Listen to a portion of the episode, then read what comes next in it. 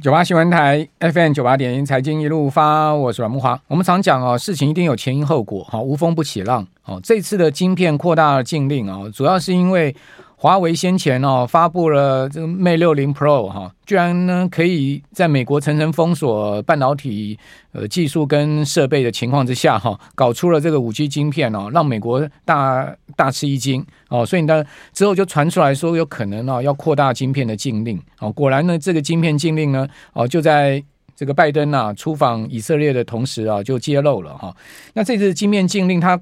打的范围蛮大的哈，它除了管制啊美国的企业以外哈，它还增列了四十多个哈需要申请先进晶片出口执照的国家，也就是它管管到境外哈，这个常被管辖啊，增了四十多个啊需要申请新先进晶片出口执照的国家哦，以防晶片绕到他国哈，最终进入到中国大陆。另外呢，中国大陆以外的二十一个国家。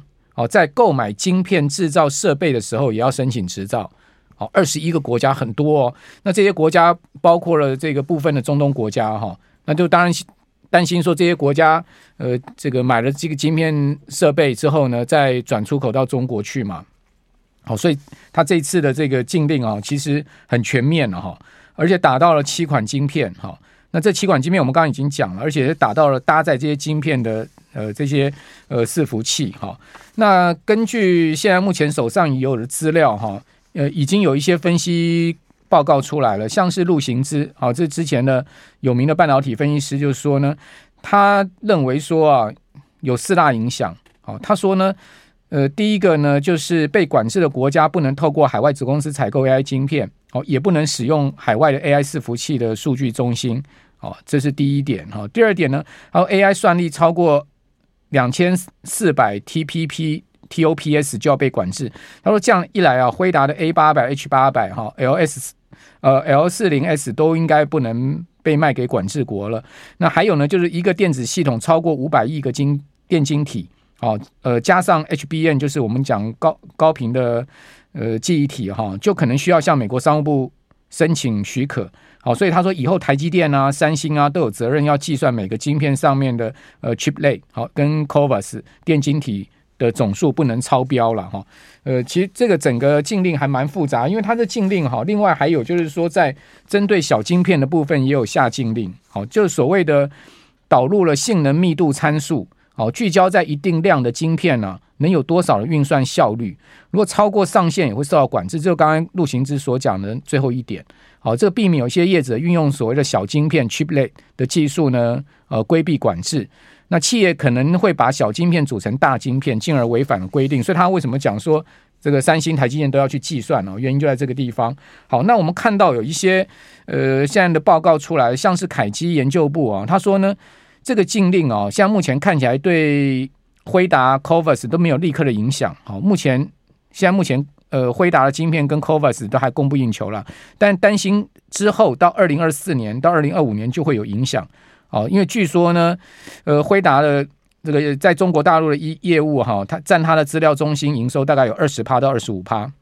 好，另外呢，因为打到 Intel 的这个呃 Goldie Two 哈，的 Habana Lab 的 Goldie Two 哈，那这个主要是四星好，为什么这两天四星 KY 杀这么重哈？因为在这块上它的营收比重大概有十五到二十趴。那至于说对硬体代工厂影响不大哈，因为呢大多客户是美系的 CSP 啊，好就是云端云端运算中心的客户哈，像是这个 Meta 啊、Google 这些了哈。然后英业达呢大概有中国客户营收比重五到十趴，广达是低个位数。好，那对于这个零组件的影响，代工就比较大。好，散热啦、机构建厂商都有十趴到二十趴的中系客户伺服器的营收贡献。好，那因为今天智邦股价也大跌嘛。哦，他也打也也说智邦，呃，他的哈巴那的相关营收预计要到明年第一 Q 才会开始贡献了。好，所以呢，呃，看起来应该影响营收在个位数百分比。好，这是我现在看到了一些呃比较具体的分析啦，提供大家参考哦。因为这个事情，我想应该还会困扰这个股市一段时间哦。我们可以再持续观察。好，那现在目前的黄金现货价哦大涨二十二块。来到一千九百四十五，已经创了这个巴勒斯坦跟以色列交火以来的新高了。好，代表呢是不是巴以情势有升温的情况？好，因为黄金现在变成避险标的，变成风险指标。我们今天要来谈一下哈，这个油金现在目前的资产配置的定位，到底呢油金是被配置在哈，尤其是黄金了哈。一般人我们不会去买石油嘛，一般就是做这个期货啊。你期货你也不会实物交割哦。黄金当然还有这个现货可买哦。那原油当然没有现货可买，所以最主要就是谈说呢，呃，投资油金啊，应该用什么策略哈，以及呢油金在资产配置中的定位。我们今天节目现场来的是淡江大学财务金融学系的段昌文老师，段老师你好。呃，木华好，还有听众朋友大啊，大家好。好，那段老师怎么看这一次的巴以战火呢？呃，这一次的战火似乎啊，也没有把那个石油拉抬上来，反而是往下往往下跌了。但是黄金竟然是往上涨的，所以呃，可以预见的未来大概就是还是通膨一体。所以，我们从一九七零年代看到这些啊停滞性通膨的话，当时的黄金啊是真正抗通膨的一个啊实质资产哦。那我们可以知道说，我们如果说在图形上面把美元指数跟那个黄金啊它的价格如果画一个长期长期的一个线图的话，基本上两者是反向关系哦哦。所以呃，如果说黄金真的是往上走的话，可见美元指数的未来恐怕会往下跌哦，哦，所以就会做一波的修正哈。那当然不见得说长期而言的话，两两是一定是成这个反比啊，偶尔也有可能会是一个成正比的一个情况啊。也就是说，美元指数跟黄金的价格可能会同步的上升，或者是同步的下跌下跌哦。其实最终决定黄金价格的应该是实质利率。怎么说哈？其实这个实质利率的话，在当时一九七零年代的话哈，其实我们都知道说，黄金是真正在抵抗这个货币的实质购买力。那什么可以来衡量实质购买力？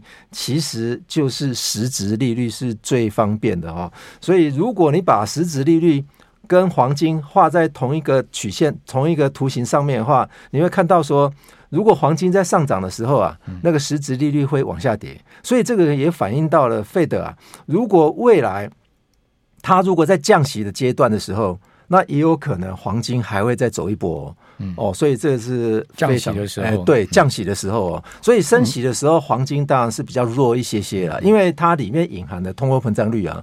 所以通货膨胀率如果再扣掉的话，它的实质利率的话，恐怕没有比以前来的多。所以这一次如果说，控制了通货膨胀率了之后，实质利率如果在啊往下窜的时候，所以也有可能，也就是黄金啊，真的要走多头时期了。其实今年金价并不算太弱，对。哦，你如果你如果看呃全年的话，啊、呃，当然它是从高点往下掉了。哈、哦，黄金是从 呃最高曾经今年有到过两千零八十嘛？对。呃，今年年初的时候。黄金金价大概在一千八，好，从一千八呃往上窜升哦，到两千零八十哦。如果你看更早的话，应该在去年十二月底的话，大概还不到一千八了。好，然后呃，今年最高是二零八零啊，二零八零差不多五月五月初的时候，那五月初二零八零它其实一路掉掉到最近哈，最低也掉到一千八，一千八正好遇到这个巴以的战火爆发嘛，对，好就拉上来，现在目前拉到了。一九四五了，好，这一波拉的非常凶哦，有一个 V 转的一个情况哦。其实我们如果说从那个 ETF，一其实 ETF 的黄金黄金 ETF 它是投资去生产啊，或者是挖矿的那些那些上市上柜的公司哈。那 S M P 五百诶 S&P 里面的黄金 ETF 的代码的话是 GDX 嘛？那这一档的话最高价是出现在今年的五月四号，一百九十块。哦，五月十号差不多现货价二零八零的时候。对，那今天的价格的话，我看到十月十七号的价格的话是一百七十八，所以如果说要突破前一波的高点的话，还有十二块钱的十二块美金的空间呢。嗯，这一档的 ETF，所以呃，其实这一波最低点的话，也发生在大概也是这个月份呢，这个月份这个月初了，对，这个月四四号啊，就。巴以战火爆发，对对对对，所以这一档 ETF 基本上跟那个现货的连接关系是非常非常的 非常非常的高啊。嗯、那其实我们今年啊，我们看到很多的国家也在增持他们自己的黄金库存了、啊。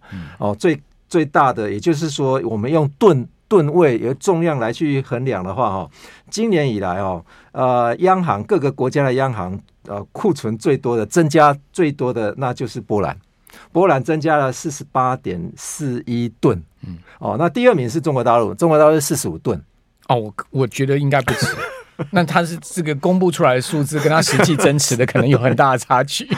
那反而那个捷克是第三名的哦，捷克第三名是六吨而已。所以东欧国家现在那个 很怕战火，所以对对，反而是增持环境。对，东欧国家还有一个啊，俄罗斯，俄罗斯增加了三吨了。再来第四名是啊一二，第五名是新加坡嘞。哎，奇怪，新加坡增加了二点九四吨，也将近三吨，这是第五名哦。新加坡很，新加坡，新加坡。懂得未雨绸缪啊！那如果说，如果说我们我们以说它它原先就有黄金库存的话哈，那今年以来它增加的是吨位数占它原先库存的百分比，增加最多的百分比是土耳其。好，我们这边先休息一下，等一下回到节目现场。九八新闻台 FM 九八点一财经一路发，我是阮木华。啊，这个黄金跟美元呐、啊，通常都是相互替代嘛。哈，美金强的时候，大家不要黄金；美金弱的时候，就拥抱黄金。哦，那美金强弱就看利率，好，就看联总会的利率。对，联总会利率高，好，当然美金就值钱，对不对？好，美金就涨，美元指数就涨。像今年联总会利率现在五趴，哇，大家就觉得美元好强哦，是不是？你看哪一天联总会利率降到两趴，美元还会强吗？对不对？两趴，两趴利息。根本就等于没有了嘛。是啊，啊，那我持有黄金，我持有黄金跟美元有什么不同？对，对不对？美元还会贬值，黄金金价会涨，我当然就替换的成黄金了。对，啊，这就是所谓的为什么刚刚段老师所讲那个实质利率之间的一个关系，就是其实跟美元指数还有就是跟通膨其实有密切的关系。所以，呃，常常讲说黄金持有是抗通膨，对不对？是，好，或者说呢战战争乱世之下的一个避险资产啊，因为你看说。刚讲新加坡为什么要增加黄金储备？哎呀，人家新加坡想得很远啊，对对不对？他们想得非常长啊，想得很长啊。他们当然要开始增加黄金储备啊。其实我我们刚刚呃在那个广告的时间也提到，也就是说呃除了新加坡增加的那个黄金的储备是第五名，全球第五名以外哈，它的外汇啊，也就是说持有外汇的部分不是呃排除黄金哦，是全球第一名啊。增加了增加了部分，增加了部分呢、啊，就是今年以来增加的部分呢，也就是啊、呃，是第一名，第二名是印度。你知道为什么吗？段老师，你知道为什么吗？这这个外汇增加，有很多台湾人的钱跑过去。对啊，台湾很多人有钱人都去新加坡银行开户，然后把钱存进去。而且在二零二零年的时候啊、呃，在抗中，那香港的一堆钱都跑到新加坡去了。新加坡现在。积极的来台湾招揽有钱人，然后把香港的钱也吸过去。对啊，新加坡就搞这一套嘛。第二名是印度诶，其实印度是因为有投资环境，好像似乎被看好啊，很多的投行的钱也都投入那边。但是第三名是波兰诶，外汇啊，第三名是波兰，第四名是中国大陆，它的外汇增持的啊那个那个金额也是在全球里面是排第四的。那第五名是乌克兰。奇怪，乌克兰一直在花钱，为什么它的外汇会增加、欸？美国的军费援助啊！哦，我猜波兰跟乌克兰应该是美国的军费援助，但是他也打了非非常多的飞弹吧？好，但 问题是为什么会这样子啊、哦？那如果说我们用啊、呃、黄金哦，这个减持最多的、哦，那是土耳其，就是量重量的部分，土耳其反而是。最多的量是减持的部分，减少，对，减减少啊，这很奇怪啊，因为他没钱啊，土耳其央行没钱啊。那土耳其的外汇，它的减持的部分也是全球第一。这土土耳其真的是有点糟糕，土耳其货币贬成不得不像样啊。对，所以呃，其实啊，这个在美国的这个啊、呃、美银啊，他最近也有做过一些预测哈。他说这个预测。呃，我们要要不要来赌一把哈？也就是二零二四年啊，他预测美国会经济衰退，还有会降息。那他赌的是什么？他赌的是三个资产。第一个资产是美债。他说美债啊，二零二三年啊，这个遇到暗黑暗黑时代，就今年嘛，今年。那明年就光明大放。明年对，但是呃，他讲的不无道理哦。那因为。债券市场的话，它有突性的个性，对，也就是说，如果你明年去赌一把的话，哈、嗯，可能会小输，但是会大赢，对，不会不会大输哦，也不会小赢哦，反而是小输，恐怕会大赢。债券的突性就跟权证的突性是一样的，对对，很类似，哦。就是涨的时候涨更多，跌的时候呢，越跌会跌越少。对，所以如果利率在上升的阶段，理论上面债券价格应该要下跌，嗯，但是它不会跌这么多，嗯，但反而利率如果在下跌的时候，应该要啊，呃，债券价格会上涨，但是它会涨超过，对，所以这个就是所谓的他他认为说，可能就是呃，你如果赌赌呃赌错边了，那也就是顶多也是小输而已啊，但这个前提是。债券已经跌够多了，对，不然的话，你才刚开始跌的话，你更没什么图形的问题。对对对，它是要跌到底部那个图形才会出来。但是我觉得啊，如果说五帕的利率会不会是 Fed 的一个底线呢、啊？如果是的话，那现在应该是债债券的甜蜜期哦哦，所以呃，当然这个还是牵扯到所谓的 Fed 未来的预测了。Fed 未来到底它要不要？啊，何时降息，或者是说十二月份搞不好还会再升一码？我觉得 Fed 现在在搞一个大阴谋，我自己觉得啦，但我现在不方便不方便说，我心中的那个大阴谋是什么？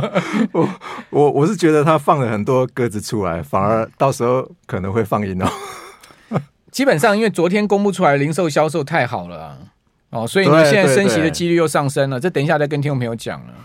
但是我发我发我我发现了美国的这些呃资讯哈，我们呃有一则报道，他把所有的美国的资料的话，他把它分成软资料跟硬资料。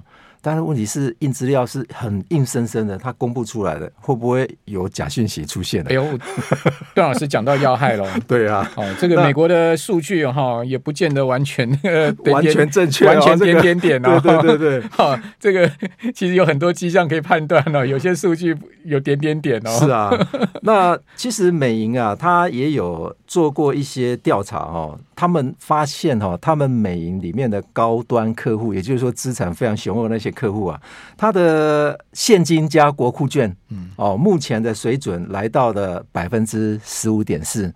那他还告诉我们说，他平均的水准是多少？十三帕而已。